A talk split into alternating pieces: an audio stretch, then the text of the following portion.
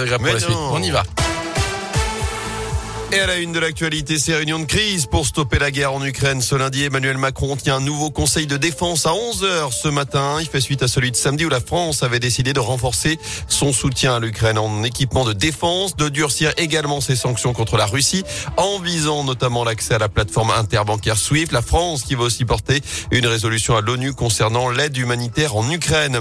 Dans la région également, on s'organise dans la Loire, notamment un homme est parti de Montbrison samedi matin en voiture jusqu'à la frontière entre la Roumanie l'Ukraine. Selon le progrès, 1500 km pour aller récupérer des amis et de la famille d'un jeune Ukrainien qu'il avait accueilli chaque été chez lui pendant 20 ans. Dans l'actualité également, c'est la rentrée aujourd'hui pour les écoliers de la région. Le protocole sanitaire est allégé notamment dans les académies de Lyon et de Clermont-Ferrand. Le nombre d'autotests demandés pour les élèves cas contact est ramené de 3 à 1 seul. Désormais, les attestations sur l'honneur sont supprimées.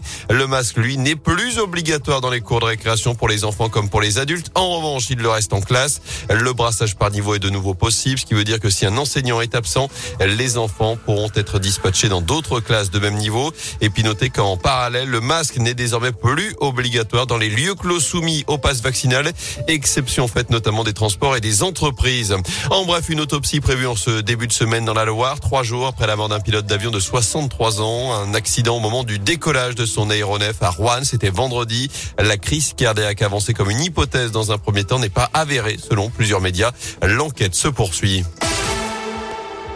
À saint la Cinémathèque fête son centenaire. Il s'agit de la première cinémathèque régionale à avoir vu le jour en France. C'était en 1922 chez nous, à saint Une ville riche, à l'époque, au sortir de la Première Guerre mondiale. Installée à l'origine sous les marches de l'hôtel de ville, la Cinémathèque se trouve aujourd'hui dans le quartier de Tarentaise. Elle propose 400 séances de ciné par an. Ses fonctions ont beaucoup évolué au cours du dernier siècle.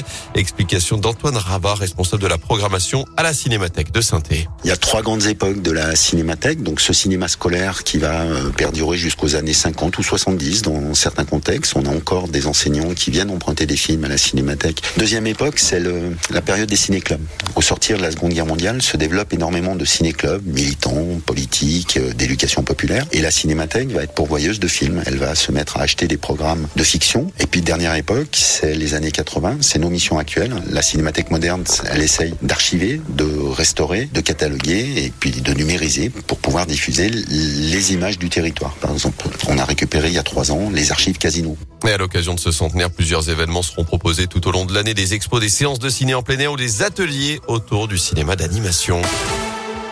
Foot, les Verts de nouveau relégables en Ligue 1. Conséquence de la défaite 3 buts 1 samedi soir face au PSG de Kylian Mbappé. Conséquence aussi des résultats des autres concurrents dans la course au maintien hier, notamment Lorient vainqueur à Brest. 3 a accroché un point face à Marseille, comme Metz face à Nantes. Clermont et Bordeaux sont quittés aussi sur un nul.